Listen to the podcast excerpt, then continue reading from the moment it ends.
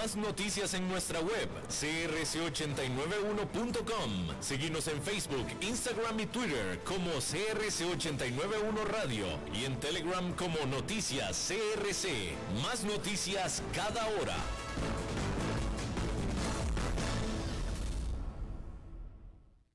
CRC 89.1 Radio y Cadena Radial Costarricense no se hacen responsables por las opiniones emitidas en este programa. Transcomer, puesto de bolsa de comercio, presenta a las 5 con Alberto Padilla.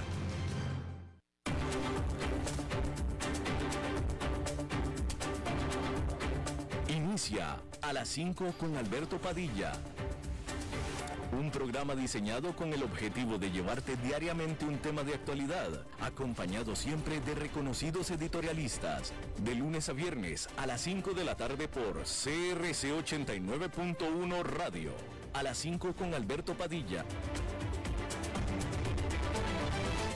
Hola, ¿qué tal? Saludos, bienvenidos. Yo soy Alberto Padilla, gracias por estar con nosotros, gracias por estar ahí. Estamos transmitiendo desde la señal y las instalaciones de CRC 89.1 Radio en San José, Costa Rica, a todo el mundo de habla hispana en Estados Unidos, a través de Americano, XM Radio, canal 153. Estamos también disponibles en la página de Facebook, en Facebook Live de este programa también en la página o en el canal de YouTube de este programa. Estamos disponibles en podcast en las ah, diferentes principales plataformas, Spotify, Apple Podcast, Google Podcast y otras cinco importantes más. En esta ocasión, acompañándome al otro lado de los cristales, tratando de controlar los incontrolables, el señor David Guerrero y la producción general de este programa desde Bogotá, Colombia, a cargo del señor Mauricio Sandoval. Bueno, pues ahora sí cumpliendo con las expectativas, sin dar mayores sorpresas, comienza una nueva era en la política monetaria de Estados Unidos, luego que la Reserva Federal, el Banco Central, tal y como se tenía previsto desde hace ya varios meses, incluso desde el año pasado, en esta fecha subió las tasas de interés por primera vez desde el 2018 y también cumpliendo con las expectativas, lo hizo en un cuarto de punto porcentual. En este momento en el que la economía de Estados Unidos está pasando por momentos sumamente complicados. Sin embargo, a pesar de esto, la Reserva Federal no cambió durante la complicación, durante la profundización de los problemas económicos de este país. La Reserva Federal había dado la señal desde diciembre del año pasado que este marzo aumentaría las tasas de interés. Siempre se adelantó que, sería por un cuarto de punto porcentual por un tiempo, justo antes de la invasión de Rusia a Ucrania, empezaron a haber conjeturas de que quizá debiera, pudiera ser de medio punto porcentual el primer aumento de tasas. Sin embargo, la Reserva Federal dijo que con punto 25 puntos porcentuales en este momento estamos bien. Ahora, eso es lo que ya se sabía y cumplió. ¿Qué es lo que sigue después? Bueno, porque siempre, típicamente, lo más importante de un evento como este es el comunicado que acompaña la decisión. La decisión ya casi era cantada, bueno, de hecho era cantada. Pero ¿qué es lo que piensa la Fed de aquí en adelante? Y en ese sentido, la actualización de política que emitió la Fed el miércoles también incluyó un nuevo conjunto de proyecciones que muestra que los funcionarios del banco esperan una tasa de fondos federales media del 1,9% para fines de este año, antes de elevarla al 2,8% en el 2023. Es decir, con este aumento de un cuarto de punto porcentual de este miércoles, la Reserva Federal deja la tasa referencial aproximadamente entre, entre 0,25 y 0,5% la tasa anual, entre un cuarto y un medio por ciento. Pero está diciendo la Fed que para finales de este año la ve en 1,9. Es decir, durante las siguientes reuniones de política monetaria, cada una de ellas habrá aumento de tasas de interés de un cuarto de punto porcentual, previendo que para diciembre vamos a estar en 1,9%. Y después, durante el 2023, la aumentará en casi un punto porcentual más para 2,8%. Sin embargo, la Fed también podría perfectamente aumentar tasas más rápido si la inflación no se modera al ritmo que la Reserva Federal está pretendiendo. Pero una cosa muy interesante y muy importante de establecer aquí es que para finales de 2023 la está esperando en 2,8. Pero no, no hablemos hasta el 2023, hablemos de este año. La está esperando en casi dos puntos porcentuales, 1,9 de los niveles actuales al 1,9 es un buen trecho. Son casi dos puntos porcentuales. Es un buen trecho. Es bastante. Sin embargo, en 1,9% y hasta en 2,8%, que es el nivel el que está esperando que cierre el 2023, históricamente son niveles súper bajos de, tasas de interés. ¿eh? Súper bajos. Que esa es la buena noticia. Es decir, tiene mucho campo, mucho margen de maniobra la Reserva Federal. Decíamos que al Banco Central le quedan seis reuniones este año. El próximo reunión está programada para el 3 y 4 de mayo, ahí podemos esperar otro cuartito de punto porcentual más. Los banqueros centrales también revisaron al alza sus predicciones de inflación a una media de 4,3% para fin de este año, arriba del 2,6% que estaban proyectando en diciembre pasado. Mientras tanto, el crecimiento económico de Estados Unidos lo redujeron a una media de 2,8% este año, desde el 4% que estaban esperando en diciembre del año pasado. Esa es una reducción pues importante, de más de un punto porcentual, muy importante para una economía del tamaño de la de Estados Unidos. Sin embargo, Jerome Powell, el presidente de la Reserva Federal, dijo que los efectos secundarios del conflicto entre Rusia y Ucrania afectarán a la economía estadounidense y ya están presionando al alza la inflación. Las implicaciones para la economía estadounidense son muy inciertas, pero en el corto plazo es probable que la invasión y los eventos relacionados creen una presión alcista adicional sobre la inflación y pesen sobre la actividad económica, dijo la Fed en el comunicado que emitió después de la reunión el miércoles. Sin embargo, no ve que hay razón para preocuparse todavía. Creemos que afectará al PIB y hasta cierto punto. El 2,8% sigue siendo un crecimiento realmente fuerte, dijo, y creemos que la economía es muy fuerte y podrá soportar una política monetaria más estricta. Y bueno, una cosa a la que nos vamos a tener que acostumbrar después de una tasa de interés estable desde el 2018 es a un año, un año completo de alzas de tasas de interés. De hecho, pudiera ser hasta dos años completos de alzas de tasas de interés. Es definitivamente otra era diferente. Allá en Nueva York los mercados celebraron la eh, cumplimiento de las expectativas del Banco Central. El índice industrial Dow Jones quedó con una ganancia de 1,55%, el Standard Poor's 500 con un salto de 2,24%, pero el que realmente dio un brinco fue el Nasdaq Composite por 3,77%, parte del ambiente de volatilidad que hay en el mercado. Es decir, en cualquier momento vuelven a caer exactamente la misma cantidad, si no es que incluso hasta más. Bueno, vamos de un banco central a otro, porque se esperaba este miércoles que Rusia voltee el reloj de arena para que declare su primer incumplimiento de deuda extranjera desde la revolución bolchevique hace ya más de 100 años. Los inversionistas han advertido que este resultado, impensable hace solamente unas cuantas semanas, podría sacudir al sistema financiero mundial de formas insospechadas.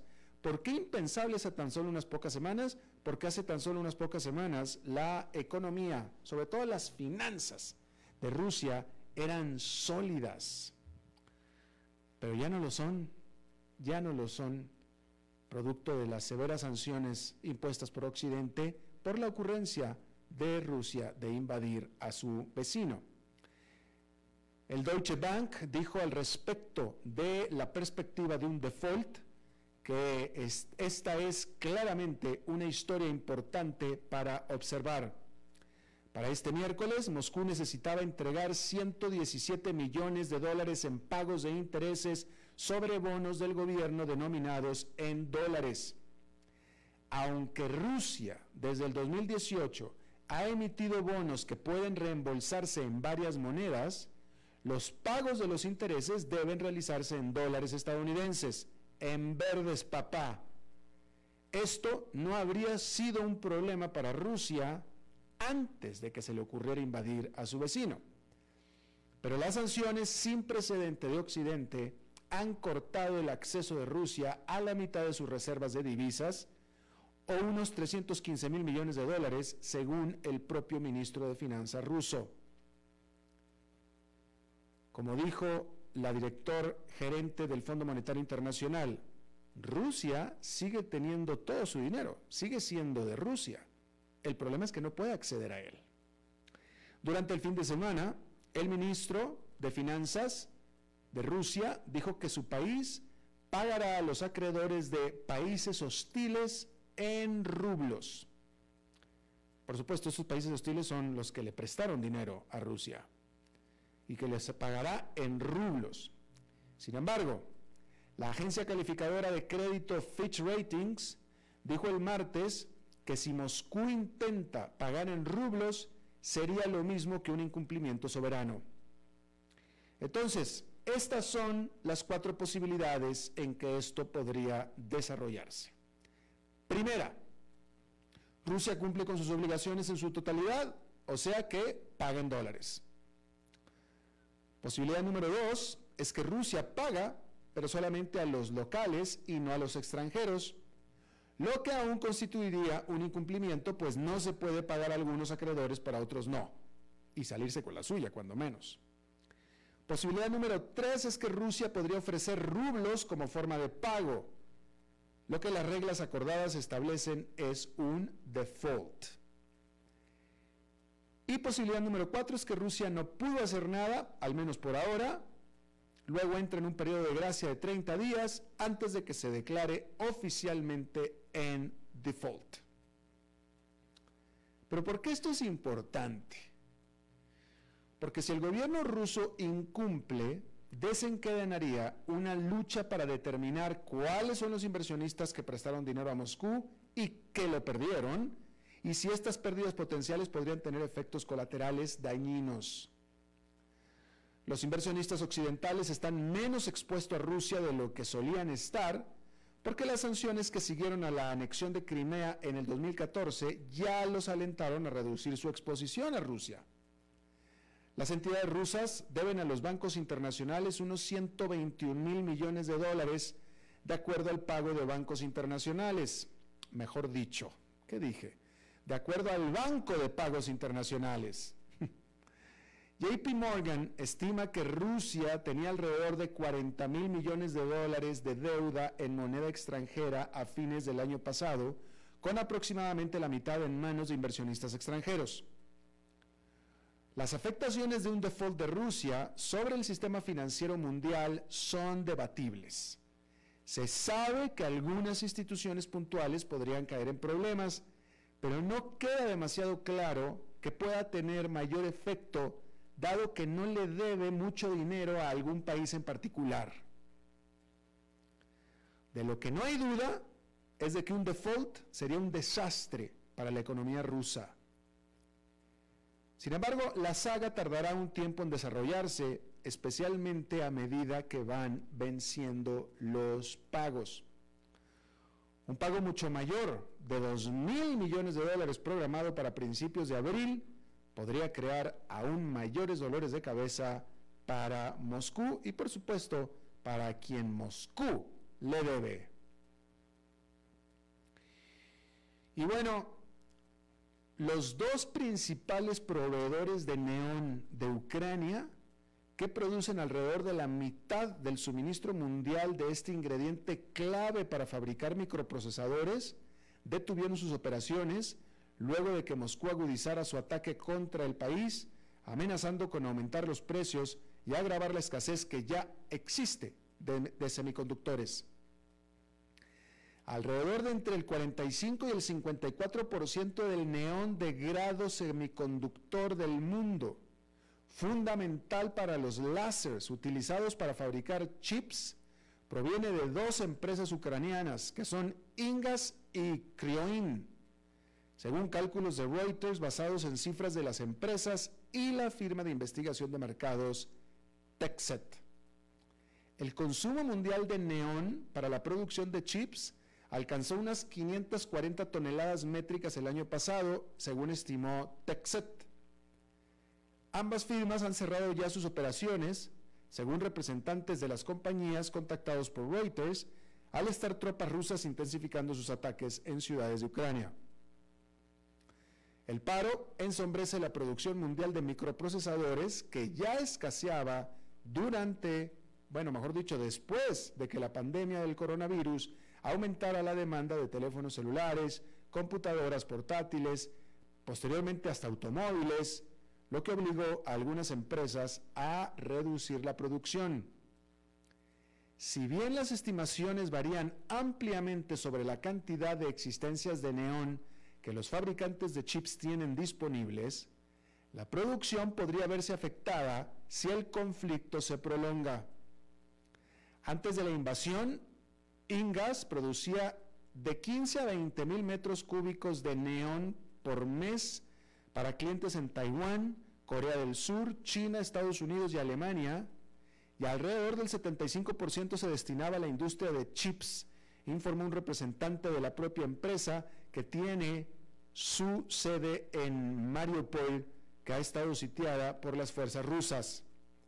Mientras que Crioin, que producía aproximadamente entre 10.000 y 15.000 metros cúbicos de neón por mes y está ubicada en Odessa, detuvo sus operaciones el 24 de febrero cuando comenzaron los ataques para mantener seguros a sus empleados, según informó un representante de la empresa, aunque hasta ahora las tropas rusas todavía se encuentran lejos de Odessa.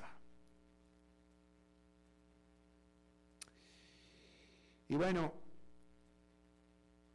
vamos a continuar hablando de eh, bueno, vamos a, cambiar de tema mejor. Déjame le, informo que Amazon y el propietario de Google, Alphabet, son de las empresas más dominantes del mundo, como usted sabe. Estamos hablando de Google y de Amazon. Cada una de ellas vale un billón de dólares y cada una de ellas es líder en múltiples industrias. Pero ninguna de estas acciones es miembro del club más exclusivo de Wall Street, que es el promedio industrial Dow Jones, que solo admite a 30 miembros, el índice industrial Dow Jones.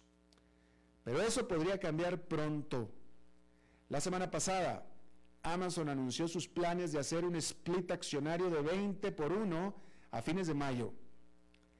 Si bien eso no cambiará el valor de la empresa, sí significa que una acción, que ahora cuesta alrededor de 2.925 dólares, se negociaría por un poco menos de 150 según los precios actuales.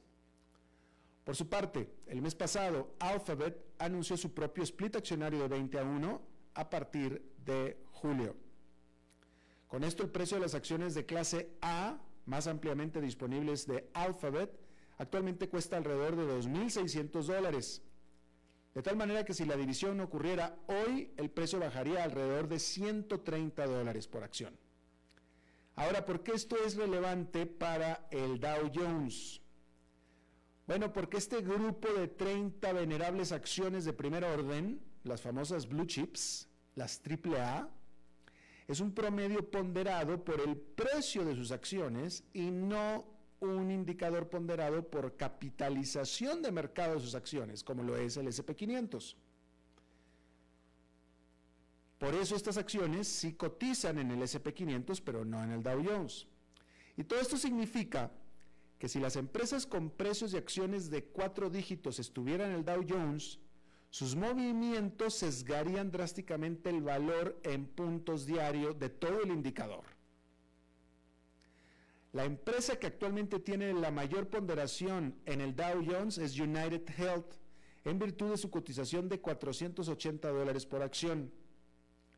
Entonces, se podría argumentar que la única razón por la que Alphabet y Amazon aún no están en el Dow es justamente por los precios prohibitivamente altos de sus acciones. Después de todo, son la tercera y cuarta empresas más valiosas del índice SP500. Esta es de 500 acciones, solamente superadas por Apple y Microsoft. Y Microsoft ha estado en el Dow desde 1999. Y Apple se agregó al Dow en el 2015 después de su propio gran split accionario. Pero por supuesto que agregar a Alphabet y Amazon significaría que dos compañías que actualmente cotizan en el Dow tendrían que ser eliminadas. Y para esto hay varios candidatos que se ven pues lógicos. Por ejemplo, las firmas tecnológicas más antiguas, Intel e IBM, podrían ser expulsadas para dejar espacio a Amazon y Alphabet que representan mejor la industria tecnológica en general del siglo XXI que lo que lo hacen IBM e Intel. La compañía de seguros Travelers y la cadena de farmacias Walgreens, que son los dos componentes más pequeños del Dow según su, su valoración de mercado, también podrían ser eliminados del indicador. Sin embargo, Walgreens se agregó al Dow en el 2018 y reemplazó a General Electric, que fue miembro del Dow desde hacía más de 100 años. La última gran reorganización del Dow tuvo lugar en el verano del 2020, cuando se agregaron a Salesforce, Amgen y Honeywell en sustitución de ExxonMobil, Pfizer y Raytheon. Y bueno, ya estaremos viendo si en realidad es cierto que se incluyen en el Dow Jones a Alphabet y a Google. Y mire esta noticia. La cadena de cines AMC, que es la cadena de cines más grande del mundo, ha estado tomando medidas para ir más allá de su negocio principal de vender taquillas de cine y palomitas. Esta compañía ha estado incursionando en las criptomonedas, por ejemplo pero también planea vender su propia marca de palomitas, palomitas AMC, en supermercados. Pero su último anuncio es un verdadero giro en la trama. El martes, AMC, AMC, informó que planea invertir alrededor de 28 millones de dólares para comprar una participación del 22% en Highcroft Mining ¿Cuál es lo notable de esto? Bueno, pues que Highcroft Mining es una emproblemada empresa de Nevada, del estado de Nevada, que opera una mina de oro y de plata. El CEO de AMC dijo vía Twitter que la compañía está nuevamente jugando a la ofensiva con un audaz movimiento de diversificación, dijo explicó el movimiento como un vínculo entre dos empresas de ideas afines, incluso si en el papel parecen tener poco en común. Dijo el CEO que la inversión es el resultado de haber identificado una empresa en una industria no relacionada que parece ser como AMC hace un año.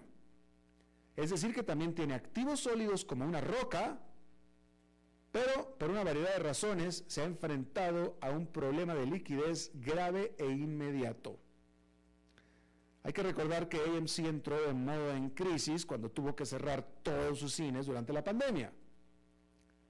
Pero durante la pandemia, con los cines cerrados, los inversionistas entusiastas le dieron un salvavidas comprando en masa sus acciones, haciéndola explotar después de coordinarse en las redes sociales, concretamente en Reddit.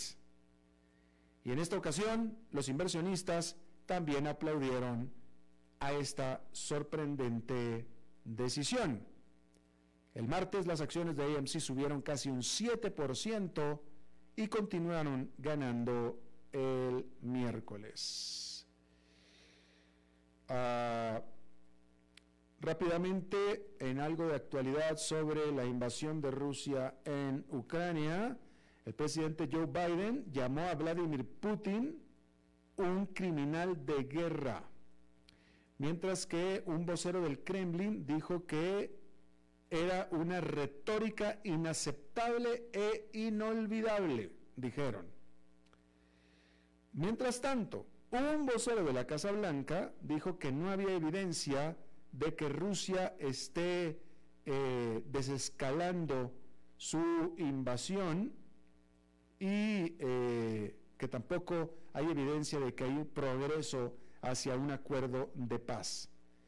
Esto porque más temprano el diario Financial Times había reportado de que había eh, señales de un acuerdo incluido en el que se incluye un cese al fuego y la salida de tropas rusas si es que Ucrania declarara, jurara su neutralidad y aceptara límites a sus fuerzas armadas. Y parece ser que esto es inaceptable como debería de serlo. Por cierto, que en una alocución vía videoconferencia del presidente de Ucrania, Vladimir Zelensky, a el Congreso de los Estados Unidos les pidió, apeló a ellos por ayuda para que lo ayuden a defender los cielos sobre Ucrania con eh, una zona de no de cielos cerrados, es decir, una, que declaren a Ucrania de cielos cerrados, que no pueda volar ningún avión ruso, pero también con sistemas de defensa antiaéreo. Zelensky les dijo a los congresistas en Washington, los necesitamos ahora. Esta eh, conferencia, este discurso de Zelensky se transmitió en vivo en línea, eh, incluyó por supuesto videos eh, desde Ucrania, tomados en Ucrania, antes y después de la invasión. La administración Biden dijo que le enviará a Ucrania adicionales 800 millones de dólares en armamento, de tal manera que no pareciera que el lenguaje de Zelensky, del presidente de Ucrania, sea el de que hubiera un acuerdo de paz cerca. Vamos a hacer una pausa y regresamos con nuestra entrevista de hoy. A las 5 con Alberto Padilla, por CRC 89.1 Radio.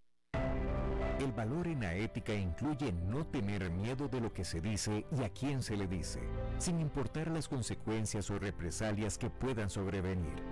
Entre los valores éticos más relevantes se pueden mencionar justicia, libertad, respeto, responsabilidad, integridad, lealtad, honestidad y equidad.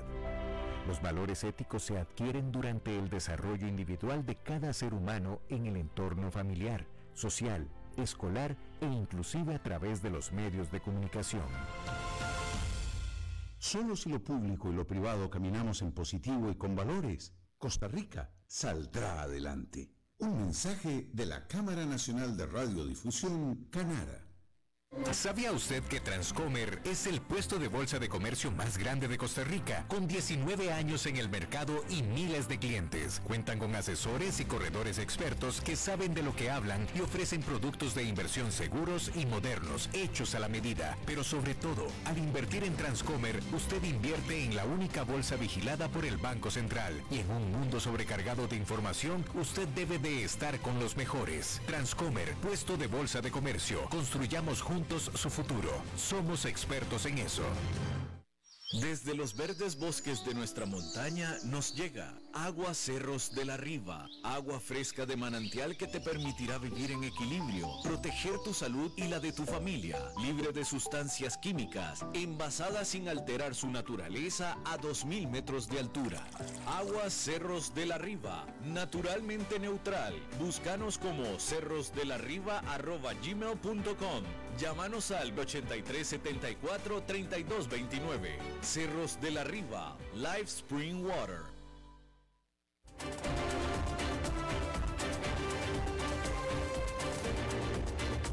Seguimos escuchando a las 5 con Alberto Padilla. Muchas gracias por continuar con nosotros. Em, en todos estos, eh, eh, eh, todos estos años, estando cubriendo las finanzas y el estado económico de las economías de América Latina, notablemente los que más apuros están pasando, Venezuela, Argentina, se nos olvidaba, dejábamos de largo que había una economía latinoamericana que estaba en quiebra, que había declarado default desde hacía siete años y permanecía en bancarrota. Y esta economía fue noticia esta semana, porque esta semana Puerto Rico oficialmente salió de la bancarrota, se inserta de nuevo en el mundo financiero y en, de paso completó la más grande reestructuración de deuda de la historia de Estados Unidos. ¿Sí? Hace siete años Costa Rica, eh, Puerto Rico se declaró en quiebra, en default, no podía pagar 70 mil millones de dólares en deuda, que es mucho, muchísimo, pues, muchísimo dinero definitivamente, ¿no? Bueno, ahora ya Puerto Rico en teoría puede volver a recibir financiamiento, puede volver a vender bonos otra vez, en teoría son bonos ahora sí con grado, no voy a decir que de inversión, pero vaya, son bonos que se pueden transar, ¿sí? Y muy importante también es que el gobierno de Puerto Rico va a devolver 1.300 millones de dólares que había tomado del sistema público de pensiones de esta economía. Vamos a hablar de esto y está conmigo y le agradezco muchísimo. Emilio Pantojas, él es sociólogo, investigador, académico, director del Instituto de Estudios del Caribe, catedrático por supuesto, pero él es autor de un libro, que este libro es Crónicas del Colapso Economía y Política y Social y Sociedad de Puerto Rico, es decir, que él estudia estos casos. Pero más importante todo esto es que Emilio es amigo personal cercano mío. Mi hermano Emilio, te saludo con mucho gusto. Saludos, un abrazo, un gusto estar contigo. Igualmente, Emilio. Oye, eh, bueno, ¿qué, quiere decir esto? Que ya por fin Puerto Rico dejó atrás sus problemas financieros, una nueva era de prosperidad. ¿Acaso quiere eh, esto quiere decir? Así, así lo está anunciando el gobierno, una era, una nueva era de prosperidad. Pero en realidad eh, Puerto Rico salió legalmente de la quiebra pero la bancarrota no ha terminado. Mm. Es la manera en que yo lo vería. Primero que nada, se reestructuró solamente la mitad de la deuda. Eh, los bonos que se, que se van a pagar son los bonos del gobierno central, que son 35 mil millones. Y queda todavía una deuda de más de 15 mil millones que no está reestructurada, que es la deuda de dos corporaciones públicas, la Autoridad de Carreteras y la Autoridad de Energía Eléctrica. Hay otra deuda que ha sido reestructurada en unos términos mucho más favorables para los, no solo los deudores, sino que en realidad se trataba de los hedge funds, que se conocen como los buitres, ¿no? Estos bonos eh, que se compraron en el mercado más o menos a 20 centavos, eh, los bonos garantizados, el descuento fue de solo 6 centavos, y para los no garantizados de solo 46 centavos. Así que en realidad, digamos, es más complejo, aunque el gobernador lo anuncia como una nueva era de prosperidad. Eh, pero dime una cosa, en teoría, eh, em, Puerto Rico, como economía latinoamericana, es la economía más rica de América Latina porque tiene el Producto Interno Bruto más alto de América Latina. ¿Cuál es la naturaleza de estos problemas eh, eh, del Estado puertorriqueño, vamos a decirlo así, de las finanzas públicas? Puerto Rico es una posesión de los Estados Unidos. Eh, pues eso quiere decir que pertenece a, pero no es parte de. Y por lo tanto, eso tenía un gran beneficio.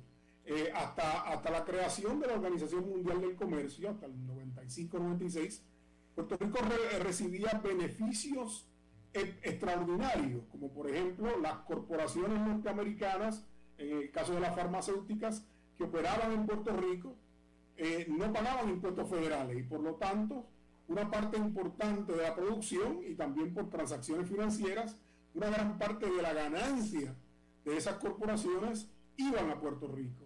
Eh, a la subsidiaria puertorriqueña, que operaba bajo, un, bajo una exención especial que se conocía como la, la sección 936 del Código de Renta Interna.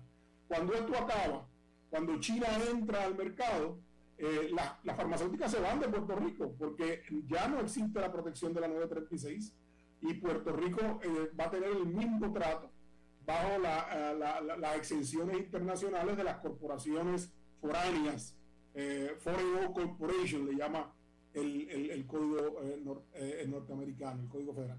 Así que en ese sentido, esta fue, digamos, el principio del fin.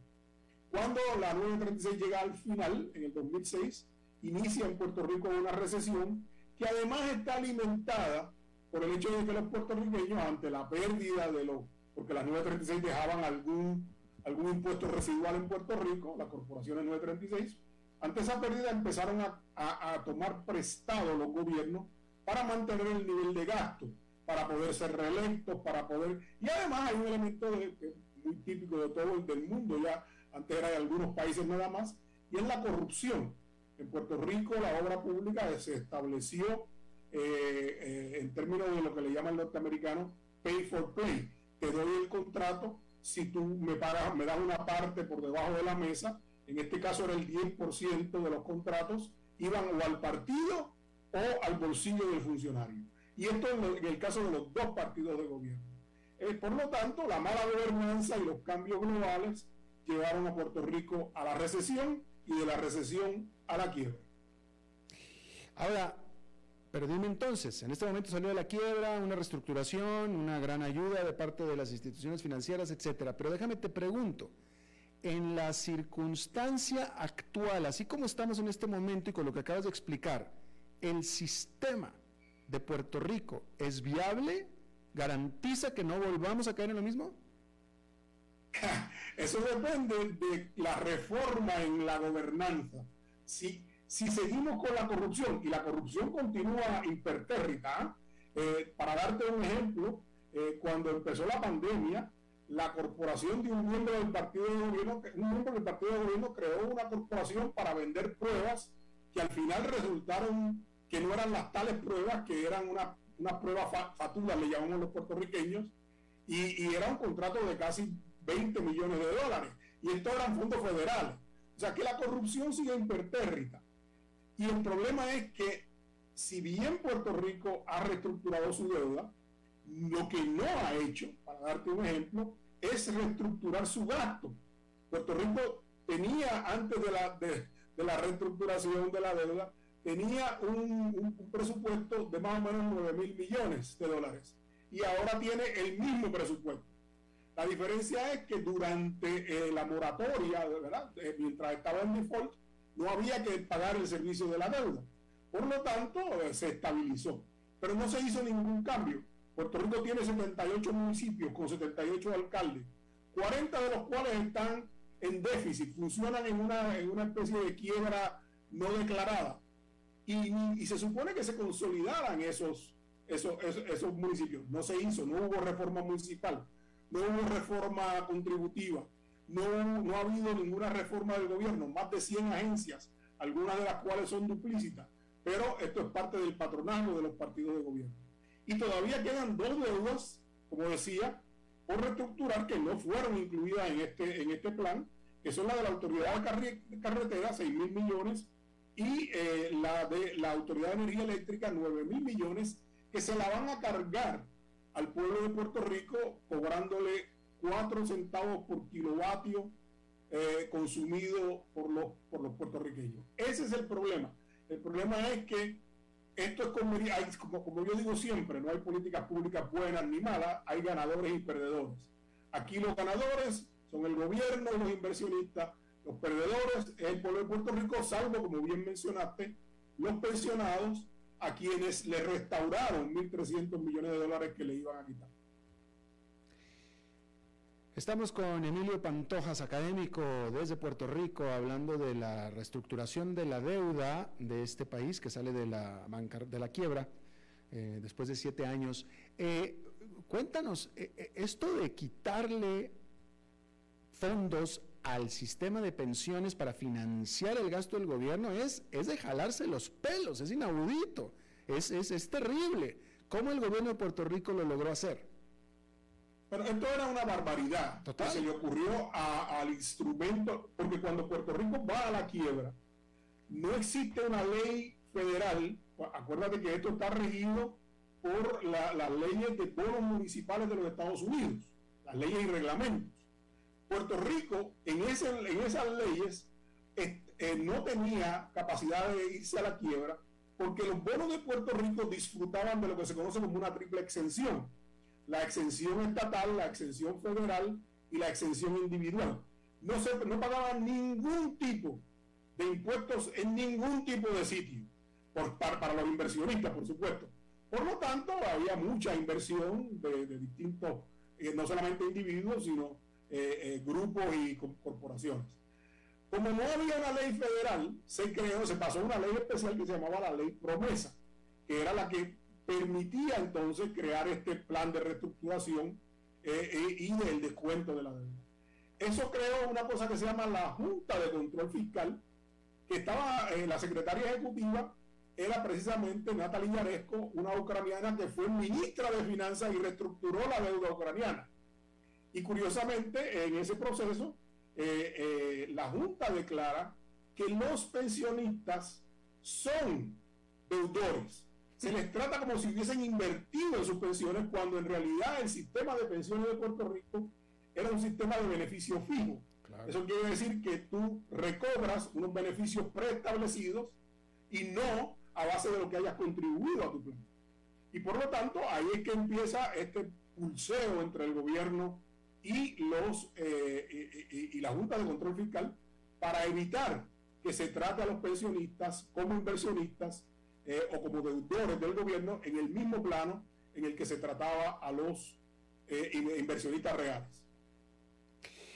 Yo recuerdo que la última que trató de hacer algo así, de sacarle dinero a las pensiones para financiar el gasto del gobierno, fue Cristina Fernández de Kirchner y casi la sacan de las greñas de, de la Casa Rosada. Emilio, déjame te pregunto ahora. Vamos a suponer que la isla del encanto ya de pronto ya no es, ya no hay corrupción, así es que tenemos eliminado el problema de corrupción. Aún así hay que pagar la deuda. Y para pagar la deuda hay que tener la plata. ¿De dónde va a sacar la plata Puerto Rico? ¿De dónde produce? ¿De dónde entra el dinero? Los chavitos, como dicen ustedes, para pagar esta deuda. Bueno, una parte de esa deuda eh, son las tasas confiscatorias que los asalariados pagamos en Puerto Rico. Yo, por ejemplo, pago casi un 35% de cada dólar, 35 centavos de cada dólar que yo gano como profesor en la universidad, eh, va al, erario público, ese erario corrupto que me irrita bastante. Pero por otra parte, pero por otra parte, eh, yo estuve, hoy hablé yo precisamente con un colega que fue decano de la Facultad de Administración de Empresas de la universidad, que es miembro de la, del Comité para la, Ciudadano para la Auditoría de la Deuda, y con otro colega que es el presidente de la firma más importante de economistas del país.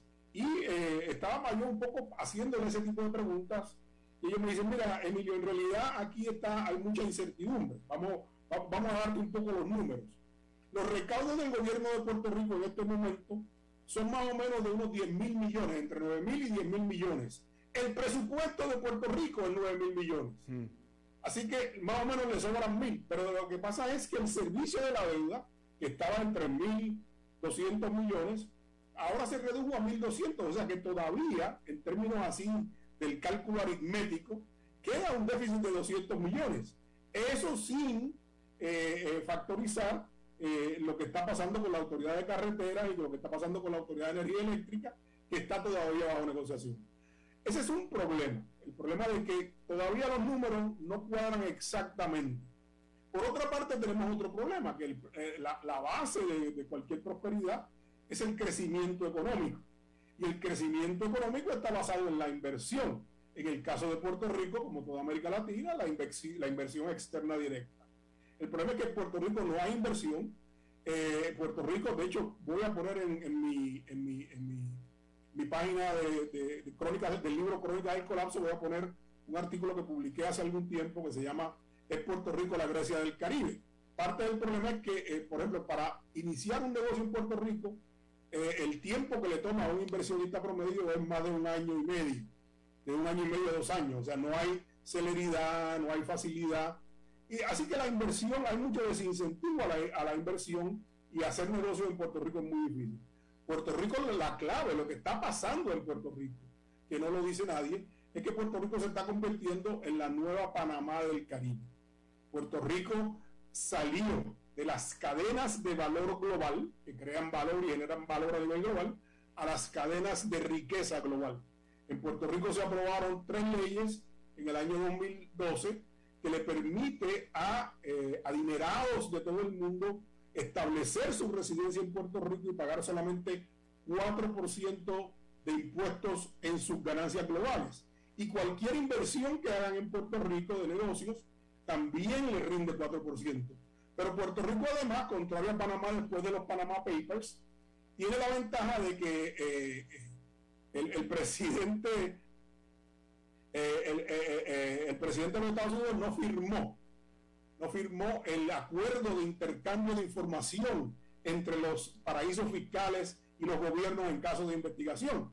Y por lo tanto, como Trump se negó a, firmar eso, Puerto Rico en este momento es uno de Puerto Rico y las posesiones de los Estados Unidos son algunos de los territorios de la, de la eh, que, donde tú puedes tener una cuenta una cuenta anónima y por lo tanto Puerto Rico se ha llenado de lo que le llamamos nosotros ciudadanos ley 2022 que son ciudadanos de todo el mundo que vienen a ocultar sus riquezas en Puerto Rico, que sí invierten, que sí compran propiedades, y esa es la nueva, la nueva, la nueva dirección de la economía.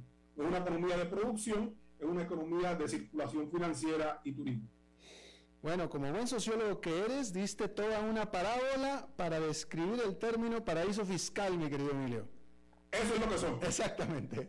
Emilio, tenemos que terminar porque se nos acabó el tiempo. Emilio Pantoja, sociólogo académico de la Universidad de Puerto Rico desde San Juan. Te mando un fuerte abrazo, mi hermano. Gracias. Un abrazo, hermano. Hasta luego. Vamos a hacer una pausa y regresamos con más.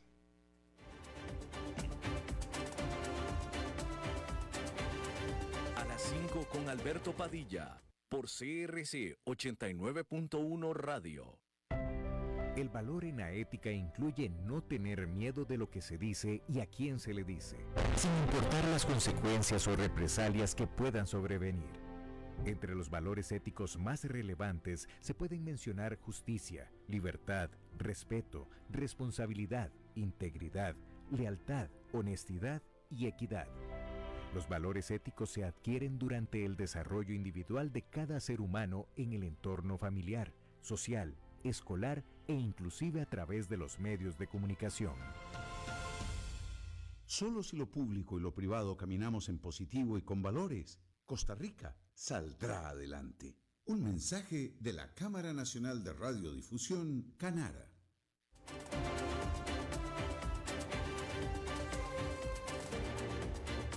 Seguimos escuchando a las 5 con Alberto Padilla. Bueno, como cada, como cada semana tenemos, ahí está ya cada semana. Hablando de perezosos. Maritza. Ay, mi vida. ¿Cómo estás? Ay, mi amor hermosa, radiante. Claro, qué pregunta la mía, ¿verdad? Tan básica. Claro, mi amor precioso. Estoy feliz de saludarte. Igualmente, Maritza, bienvenida. Ay, gracias, mi amor, welcome. Este, ¿cómo has estado? Bastante bien, Maritza, muy amable. Muchísimas gracias. La verdad que muy bien. No, no no, puedo pedir más. Si pido más, me condeno, Maritza. No, mi amor, Diosito no condena por eso. Uno tiene que pedir al universo. Pide, pide y se os dará. Ah. Pedid, pedid. Nunca es suficiente. Diosito no está caño. Exactamente. Este, ¿qué te iba a decir? Fíjate que tengo una noticia.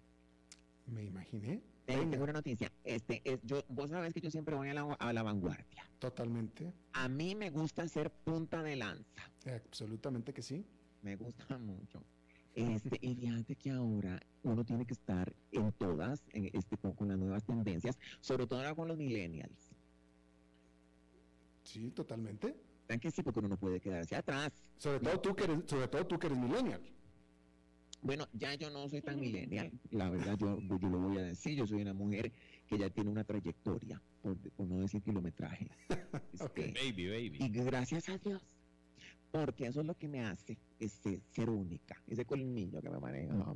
Oíme, y te voy a decir una cosa, fíjate que me enteré que ahora los chiquillos, los millennials, tienen una moda que a vos te puede interesar. ¿A mí? Sí. Ok, te, puede, te puede interesar esto. Oíme, se ha viralizado y si ustedes, yo insisto, yo invito siempre a la gente que busque lo que yo digo para que vean que no me lo invento. Si lo quieres buscar en internet, lo puedes hacer. Ahora hay una tendencia, una moda, este, que se ha viralizado en Instagram y en otras redes, que es asolearse el ano. ¿El qué?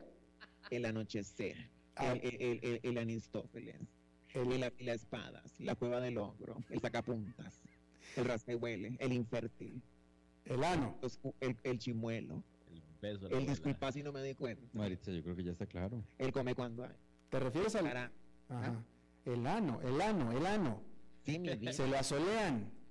¿Qué decís? Se lo asolean. Se lo asolean por completo. ¿Y para qué? porque fíjate vos. ¿Para qué quieres quemadito ahí? ¿Ah? ¿Para qué quieres quemadito ahí, bronceado? No. una lupa. No, no, de hecho tienes que tener cuidado porque como esas zonas no les da el sol. Entonces más bien tienes que, que, con algún, yo no sé, yo, yo, diría, que hay una razón muy específica por la cual no le da el sol, ¿no? Eh, bueno, Diosito lo hizo todo perfecto. Pero fíjate que dice que este dice que aumenta la producción de vitamina D y previene las hemorroides a vos que te ha dado y que has estado malito de eso puede ser que te sirva a solearte. Este, ahora sí, lo incómodo es la pose, porque si no son muy elásticos, este, vas a tener problemas. Maritza, eso de que yo tengo hemorroides es una cosa entre tú y yo, Maritza. Y ahora ya lo saben en Estados Unidos. Exactamente, Maritza. Welcome back to the United States of America. O sea, yo te pedí tu, te pedí tu opinión, te pedí tu opinión, tú me checaste, me viste, me dijiste tienes hemorroides, pero yo pensé que era entre tú y yo. ¿Cómo se dice hemorroides en inglés? Hemorrhoids. ¿Cómo se dice? Hemorrhoids. Ok, Alberto Padilla has hemorrhoids. Maritza, ya, ya, ya. Ahora, si, si quieres, si, quieres si, si, quieres inglés bostoniano es te amo, te amo. Bueno, pero ya vos pasaste por ese capítulo, ya, ya estás sano. Este, pero eso es muy común, Alberto. Mucha gente tiene hemorroides. Pero fíjate que vos, que justamente a solearse el anochecer, te, te brinda, te da como un, como, ¿cómo te diría? Como cuando vos enchufas el celular. ¿Y cómo se va cargando de una energía en el plexo solar? Como si te conectaran unos 20. Exactamente, pero por allá atrás. O sea que vas a exponer la luna llena al sol. Pero, ¿cómo, y cómo, ¿cuál es la posición para que a uno se le asolee el ano? Es muy buena pregunta. Tengo dos. Ya yo tengo que decir que esto ya lo probé. Anda tú, anda este, Yo le dije a mamá, para que no se asustara, pues imagínate que sale mi de mí ahí, chinga se va a asustar. Eh, eh, eh, a ver, Maritza es costarricense y en Costa Rica chinga es desnuda. Ay, que, oye, sí es cierto. porque para el público mexicano... I, I, wanna mean, ¿cómo se dice desnuda? Este, se me va la palabra. Naked, naked. Iba a decir snake, fíjate vos. Naked. Entonces, fíjate, veme la primera posición. Chiquillos, tomen nota. De forma supina, veme qué elegante. O sea, boca arriba. De forma supina nos acostamos, elevamos nuestras piernas a lo que usted más pueda y las va abriendo de manera perpendicular. En B, en V. Haciendo una V, permitiendo que el rayo del sol penetre hasta lo más literalmente profundo de su ser. literalmente. ok. Hay otra, que es, yo, es la que yo practiqué, que tal vez me queda un poco más cómoda imitando a Fifi, mi perrita. Como parqueadero de bicicleta. Entonces yo ahí, este, ¿verdad? Como jugando así, este, ¿cómo te digo? Con Fifi. Oye, pero, este pero, pero, pero espérame tantito, o sea, eh, a ver, eh, yo, no lo voy a hacer porque no, no, no, a mí no, no, yo no, imagínate, no, no, no lo voy a hacer, pero Pero vos sos muy blanquito, te vendría bien. No, no, pero ¿para qué quiero? No, no, no, pero déjame te pregunto una cosa. O sea, No, ok, no te, te sé. asole- pon tú que te asolees el ano, perfecto. Pero ¿y lo demás? Pues todos son áreas muy, muy, muy sensibles. Imagínate que te pases de quemadura en, no sé, el escroto, qué sé yo. Imagínate. Ay, pero mi amor, es que, a, eh, a ver, a ver. Primero, esto no, esto no es así nomás. No es que me voy a tirar ahí como una lagartija, no.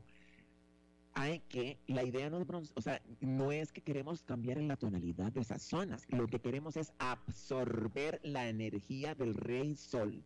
Entonces, lo que tenemos que hacer antes es frotar y tener una pequeña capita de bloqueador. Dios mío. Y en todas tus partes, en el saco, en el saco escrotal. Bueno, eh, a ver, en esa cabina donde ustedes están transmitiendo, el millennial es Roberto. ¿El qué? Millennial es Roberto. Ay, no, ya Sí, viejo. no, aquí ya, no, aquí sí, ya no queda No, nada de eso. soy ni Roberto Roberto, ni Millennial. Menos Mario. No, Ah, no, no, ya todos son viejos. Eh, digamos, si vos te pasas de, de los 80 para abajo, ya tiene otro nombre. 80, 83 para arriba. Roberto, tú eres millennial, Roberto. Sí, sí, sí. Ah, bueno, ahí está. Entonces cuéntanos tu, cuéntanos tu experiencia soleándote aquello. Eh, no, no, no, yo soy como un, eh, yo soy como un vampiro. No, digamos, si hay algo que me quiero asolear, esa parte va a ser la última. Ay, yo, yo, Albertito, este, vos sos muy sincero, ellos no. Entonces, ahora Robertito nos contó que lo hizo, pero a él le da pena. Le da pena, le sí. da pena. Ahora, yo digo, Parecía un asado eso. chiquillos, sí funciona. Vieron que uno como que le levanta ¿Qué, se- qué sentiste tú después de que te asoleaste? Ay, sentí como una, ¿qué te digo? Como que me llenaron a mí el, el, el, el, El, el, ay, Dios mío. ¿Qué vas a me, decir? me llenaron, no, yo, no, yo lo recomiendo. Yo lo recomiendo. Ahora, eso sí, eh, eh, eh, vamos haciéndolo poco a poco porque la idea no es asárselo.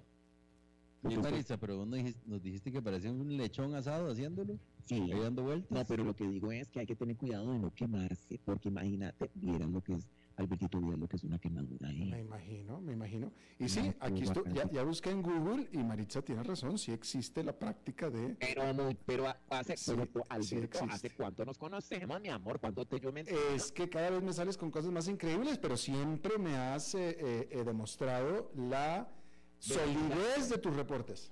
Claro, mi amor. Ahora, para que vos veas, No, y aquí lo estoy viendo que se... no deja de sorprender. Oye, y aquí estoy viendo que se asolean en grupo, Ay, ¿a dónde va a ir? Ay, lindo. platicando y todo. Ay, es que me cuenta la novela. Imagínate estar en esa posición asoleándote. Ay, ¿qué onda, mano? ¿Cómo estás? ¿Qué, ¿Cómo fue Ay, tu día? No, peligroso que alguien se resbale. Imagínate tú. Que me diga, te pongo bloqueador. Ay, Dios, eso sí me Me- parece peligroso. ¿Me puedes poner, por favor, bloqueador? Porque no me alcanzo. Albertito, mi amor, ¿por qué no organizamos eh, los chiquillos de Vita aquí en esta cabina? ¿Por Eh, qué no vamos todos? Este, no, todos no. No, todos no. Me- me- Mejor vamos a hacer la prueba tú y yo y después vemos si invitamos a, a nadie. Me parece. Ah, Pero yo- yo yo digo que paso. estos chiquillos se apuntan. Una carnita asada, No, sí, pero Maritza. Todo bien. Ok, Laurita, ya llegó, ya llegó Laurita, es hora de cortar este mugrero ya. Adiós. Ay, Ya, Alberto. Ya, no, no, no, no, ya. Oh, Pero ya, feo no, ya. Alberto. ¿Cómo se echa a perder esto en no. un Ella minuto? no te está haciendo nada. Ella no Ay, te Dios está haciendo mío. nada. Es que no se meta. Eh, ¿perdón? Que no se meta. Que no se meta. Los metiches. Pero, eh, ahora te voy a decir una cosa, yo te doy dinero, te hice algo Laurita, si quieres buscar fama, si quieres buscar fama, vete a tu programa, ¿ok? Aquí estamos Maritza y yo. Oh, Bueno. Este, fíjate que yo, Ya. que, yo participo uno de 5 y 30 a, 3 y, a 6 y 30. Bueno. Vos sos, el- sos el que se En este aquí. programa no, ¿ok? Bueno, un momento. No, no, ah, no, feo no, feo no. Que, rein- que, que, que reine el, el, el- el amor. Bronceémonos todos el, el anochecer. No, ya no, no, amigos. gracias, otro día. Maritza, ya nos tenemos que ir. Mi, mi amor, te amo. Igualmente, Por Maritza. Oye, después me enseñas a ver cómo se hace eso, ¿eh? El, el cortachurro, yo te lo enseño. Anda, gracias, bye. Hasta luego. Adiós, adiós, córtala ya, por favor, porque entonces nos van a cortar el programa. Bueno, eso es todo lo que tenemos por esta emisión. Muchísimas gracias por habernos acompañado. Espero que termine su día en buena nota, en buen tono. Y nosotros nos reencontramos en 23, en 23 horas. Que la pase muy bien.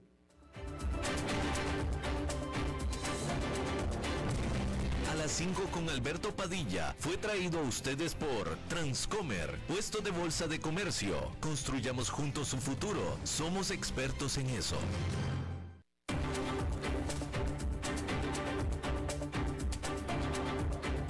Concluye a las 5 con Alberto Padilla. Un programa diseñado con el objetivo de llevarte diariamente un tema de actualidad, acompañado siempre de reconocidos editorialistas, de lunes a viernes a las 5 de la tarde por CRC 89.1 Radio, a las 5 con Alberto Padilla,